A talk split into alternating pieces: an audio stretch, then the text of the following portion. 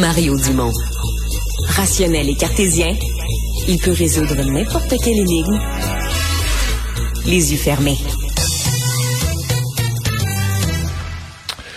Alors, euh, on sait que la vaccination, ça s'est amplifié avec la COVID, mais c'était déjà commencé avant. il y a des mouvements anti-vaccins, des mouvements euh, de peur, d'inquiétude, de, de, médecine naturelle, appelez ça ce que vous voulez, mais qui encouragent les gens à ne pas se faire euh, vacciner.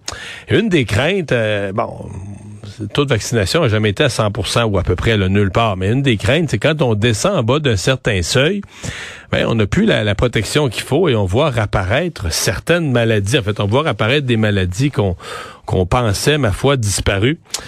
La docteure Catherine D est chef médical jeunesse à la direction régionale de la santé publique de Montréal. Bonjour, docteur D.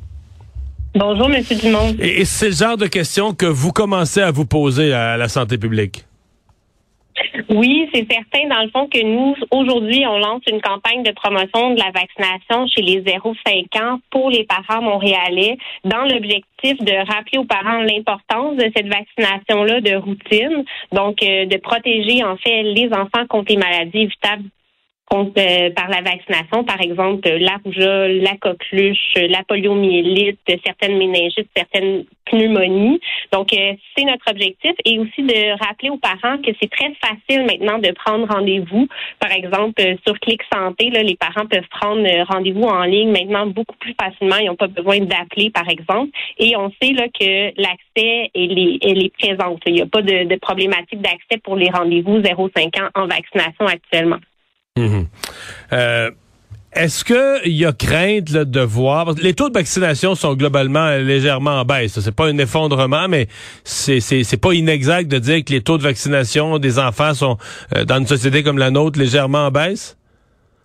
Mais en fait, c'est qu'on partait déjà en pré-pandémie avec des couvertures vaccinales, par exemple pour la rougeole, qui était en dessous des cibles. On vise une cible de 95% c'est très élevé, mais c'est le seuil qui est requis là, pour atteindre ce qu'on appelle l'immunité collective pour empêcher la circulation de, de certaines maladies.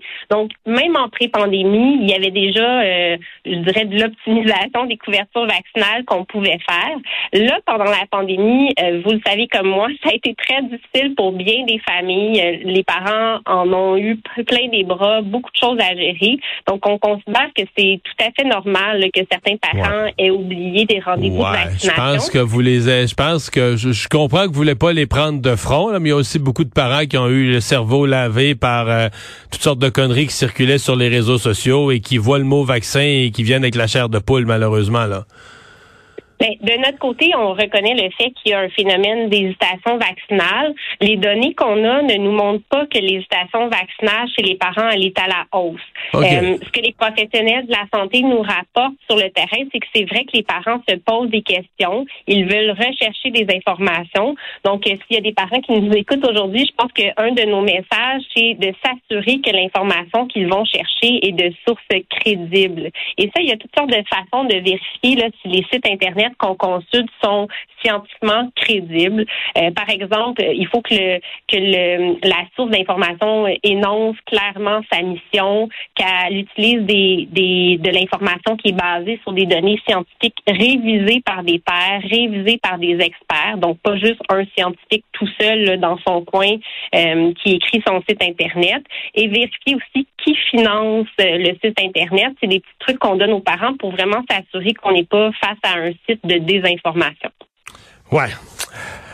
Euh, je, prends le cas de la, de la polio. Euh, cet été, fin d'été, on avait euh, une histoire qui est passée dans l'actualité, que pas très loin, juste au sud de la frontière, dans l'État de New York, on retrouvait de la polio. Je, je parle de la polio parce que c'est vraiment, corrigez-moi, mais c'est vraiment une maladie, en tout cas dans les sociétés avancées, dans les sociétés comme la nôtre, qu'on pensait vraiment disparu, non? Oui, heureusement, depuis cet été, là, on n'a pas entendu parler d'autres cas de polio, mais c'est sûr que ça faisait partie des, des euh, réflexions de notre côté Euh, la polio, mais également la rougeole. Nous, on a une certaine inquiétude à l'égard de la circulation de la rougeole à l'international. Ça, ça voudrait dire que il pourrait y avoir d'importation de cas de rougeole. Et c'est à ce moment-là que si on n'a pas un bon seuil de couverture vaccinale dans la population, ben on se met à risque de vivre, par exemple, des éclosions de rougeole dans les écoles. Je vous dirais que ça, c'est une inquiétude qui est plus grande pour nous que la polio, mais de manière générale, on, ne veut pas euh, qu'il y ait une recrudescence de maladies qui est pratiquement éliminée là, au Canada. Ouais. Non, je parle de la polio parce que c'est une des choses qui me frappe. C'est un dada. J'ai écrit et, parlé là-dessus et parlé de ça souvent. C'est que moi, mes enfants, ils n'ont pas peur de la polio. Là. Mes grands-parents avaient peur de la polio avait connu plein de gens, de jeunes à l'école, ça la ferme du voisin, des, des difformes, maladies extrêmement graves. Les gens sortent avec des membres déformés et tout ça. Mais mes enfants n'ont pas peur de la polio. Ils ont jamais connu des gens avec la polio. Ils n'ont pas vu personne. Parce que quand une maladie, le succès du vaccin, c'est qu'une maladie disparaît. Quand une maladie est disparue de ton environnement, tu n'as pas peur.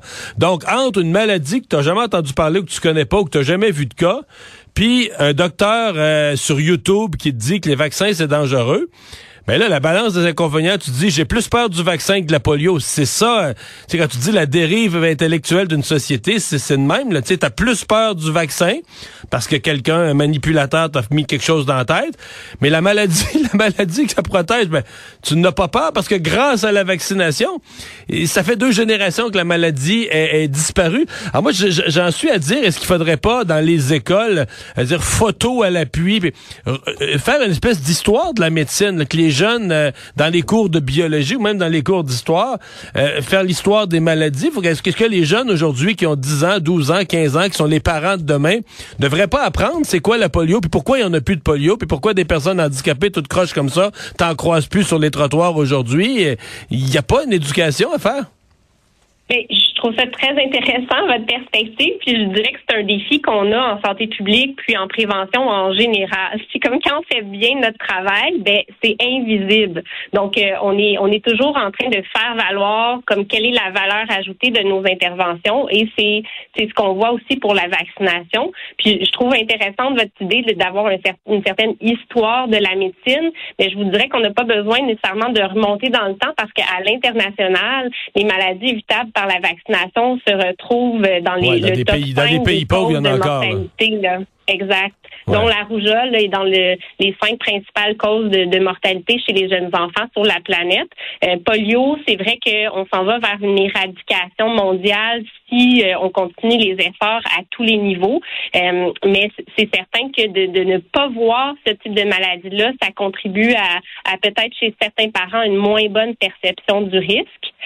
mais je veux juste rappeler quand même que malgré qu'on cherche à rehausser nos couvertures vaccinales, la grande majorité des enfants actuellement demeurent adéquatement vaccinés. Ben, Donc, on sait que les parents répondent quand même à l'appel de la vaccination, mais que des fois, sur le terrain, ils ont toutes sortes de, barrières qui font en sorte que ben, peut-être que prendre rendez-vous, c'est pas leur priorité.